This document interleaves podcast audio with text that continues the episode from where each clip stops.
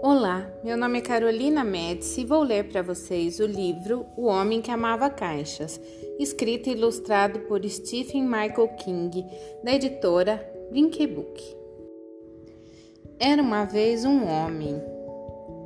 O homem tinha um filho. O filho amava o homem e o homem amava caixas. Caixas grandes, caixas redondas, caixas pequenas, caixas altas, todos os tipos de caixas. O homem tinha dificuldade em dizer ao filho que o amava. Então, com suas caixas, ele começou a construir coisas para seu filho.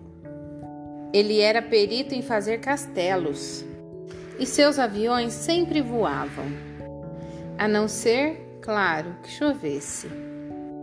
As caixas apareciam de repente, quando os amigos chegavam, e nessas caixas eles brincavam, e brincavam, e brincavam.